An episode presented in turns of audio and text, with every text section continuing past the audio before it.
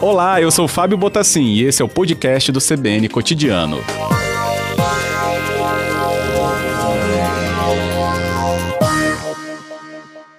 Boa tarde, Tenente. Bem-vinda.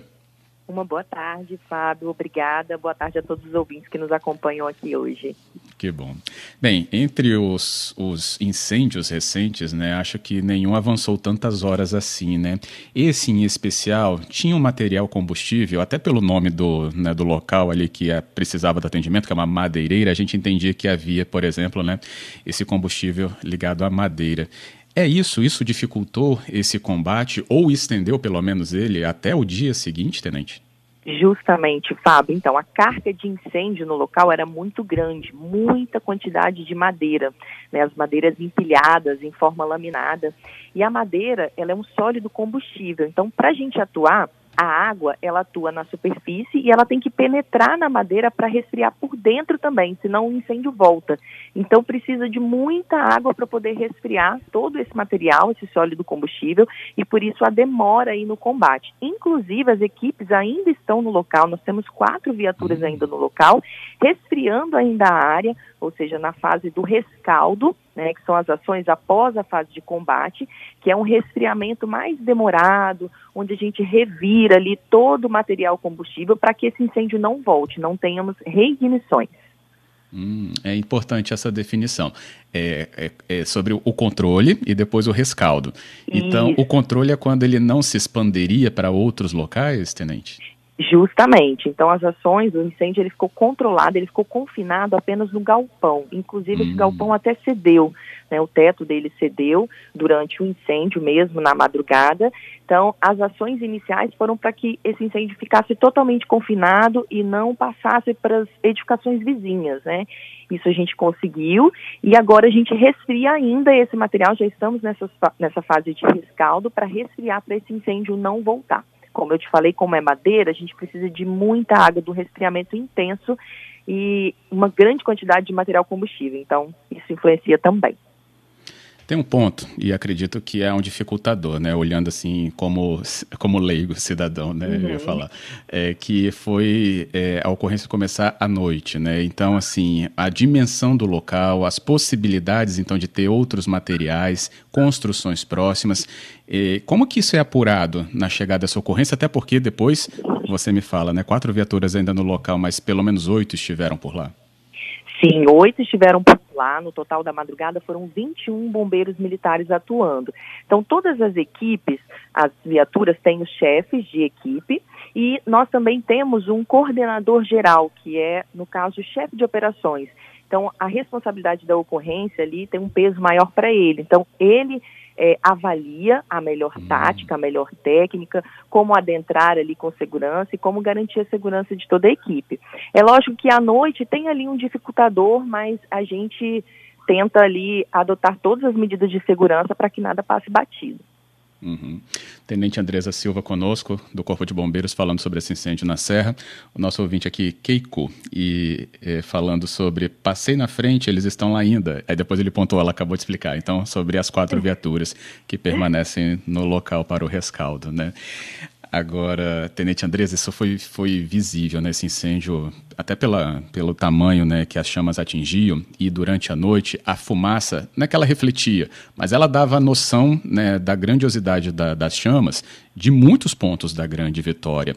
Quando há uma fumaça densa assim, tem outro dificultador para um trabalho de combate ao fogo? Sim, ali no caso, como era um galpão e inclusive né, cedeu a estrutura, então a fumaça ela deslocou bastante para o céu, né? Assim, então ela se dispersou. Agora, num ambiente confinado, realmente dificulta, a gente praticamente não enxerga nada, né? nada, literalmente. Dentro do incêndio em si, numa casa, por exemplo, é, a gente só enxerga as chamas, a fumaça ela, ela acaba tampando ali totalmente a nossa visão. Então os nossos bombeiros eles já, já são treinados para esses ambientes. Então para a gente é até é até comum atuar em ambientes que tenham muita fumaça, mas ela realmente é um dificultador porque dificulta a nossa visão em si. Mas ali no caso, como ela né, foi se expandindo e foi liberada ali, não, não dificultou tanto assim. Mas realmente mostra a magnitude ali das chamas e da quantidade de material queimando, porque é da própria combustão, né? A fumaça ela é um produto da combustão. Então, como havia muito material ali pegando fogo, produziu muita fumaça que se dispersou lá para o céu e, e né, deu essa visão aí por toda a grande vitória desse grande incêndio. Uhum. Tem um ponto abordado, e aí acho que, se eu não me engano, veio da fala do proprietário né, dessa madeireira sobre a questão que, que, que podia ter sido melhor, que era a questão da, da pressão da água ou a presença da água nos hidrantes. Isso acabou sendo levantado por vocês ou chegou a ter informação sobre as equipes por lá, sobre os hidrantes funcionarem ou não, eh, Tenente? Sim, as equipes, elas no local tinha um hidrante bem próximo, né? esse hidrante é, não, não houve saída de água ali por parte da equipe do bombeiro, da própria da, dos próprios ca, é, caminhões pipas também que estiveram no local e a Eco 101, 101 que nos deu apoio. Então nós fomos procurar ali ao redor, num, num entorno ali de dois quilômetros haviam até quatro hidrantes, mas três estavam sem água e um quarto tinha uma pressão muito baixa. Então, até a Cesana né, forneceu para a gente uma estação de tratamento de água para que a gente pudesse repor os nossos caminhões, os caminhões pipa cedidos né, por outras empresas particulares também, né, a Vale, a própria Eco, todo mundo abasteceu nessa estação de tratamento. E hoje pela manhã um funcionário da Cesan foi até o local, fez a manutenção e o hidrante está funcionando, a gente está conseguindo utilizar nessas ações de rescaldo. Uhum. Oh, correto. Giovanni tinha perguntado sobre isso também, nosso ouvinte aqui atento à questão dos hidrantes. Bem, algo que tenha preponderado para indicar, por exemplo, algo que tenha sido a ignição é, e que, claro, né, acabou se espalhando, ou seja, o que, que provocou esse incêndio, Tenente Andresa? Sim, Fábio, muito difícil a gente definir isso. É, após finalizar esse rescaldo, a gente teve já né, o acionamento da perícia, mas a perícia ela só ocorre quando o incêndio estiver totalmente finalizado, quando acabar essa fase do rescaldo. E aí, somente com o laudo pericial, a gente tem ali 20 dias para produzir esse laudo, e se precisar de algum de algum, algo mais específico pode ser prorrogado por mais 20 dias e após o laudo pericial é que é possível apurar a causa. Muito difícil porque ainda tem material queimando. Então tem que aguardar essa fase do rescaldo de revirar para o perito avaliar ali todo o ambiente e descobrir ali as possíveis hipóteses desse incêndio. Uhum. Bem, Espera-se algum, algum, algum horário ou algum, durante, alguma duração ainda para esse rescaldo? Porque senão a gente completa daqui a pouco 24 horas né, de combate, e que é um trabalho realmente é, duro e difícil até para as equipes envolvidas. Tem uma expectativa desse fim para agora?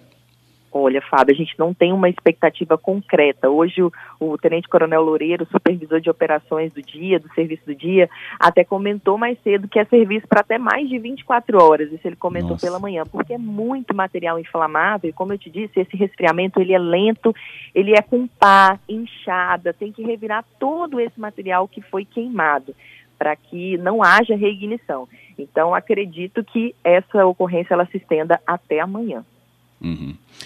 Agora, é, Tenente Andresa, né, para a gente finalizar, uma orientação, por exemplo, sobre quem estiver próximo a locais assim, ou for vítima, né, por exemplo, vizinhos, a gente viu que tinha uma oficina, né, pessoas da oficina tentavam, de alguma maneira, né, também evitar prejuízos para o lado deles, sendo que o fogo estava né, nessa madeireira. Qual a orientação para essas pessoas que tentam salvar alguma coisa em locais de incêndio que estão próximos assim?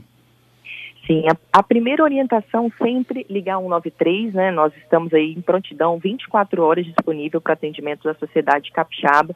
Então, primeira coisa, antes de tudo, mesmo que seja, às vezes a pessoa acha, ah, é só um princípio, é o começo do incêndio, eu não vou ligar para o bombeiro. Não, tem que ligar. Tem que ligar 193, que enquanto a gente desloca, às vezes é um incêndio que consegue apagar com extintor, mas se não apagou, pelo menos a gente já foi acionado, a gente já está deslocando, já facilita esse nosso tempo-resposta, essa nossa atuação.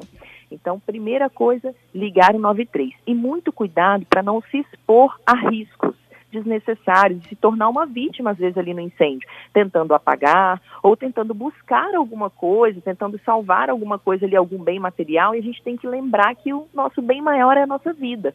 Então, devemos preservá-la sempre, ela em primeiro lugar e não se expor a esses riscos caso queira tentar ajudar, né? Se é uma pessoa que sabe, entende, ele já usou extintor, já usou um sistema hidráulico preventivo, né? Uma mangueira do prédio, né, ou da própria edificação do, do, do, prédio comercial. Então, às vezes, a pessoa sabe, ela tem um conhecimento, ela quer ajudar, só tem que ter esse cuidado para não se expor a riscos né, desnecessários ali.